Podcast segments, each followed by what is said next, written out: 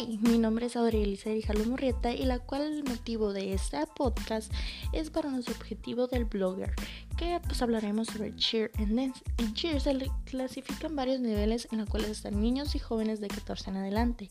Ahí se determinan diferentes ejercicios de mucha condición, además acondicionamiento físico. Se manejan rutinas de mayor fuerza, tanto en cargas, gimnasios y básquet, mientras en dance se manejan las categorías de hip hop, las cuales son bailes modernos pues sus pasos son muy buenos y llamativos, las cuales se encuentran canciones de Chris Brown, Dua Lipa, Jeremy, entre otros más.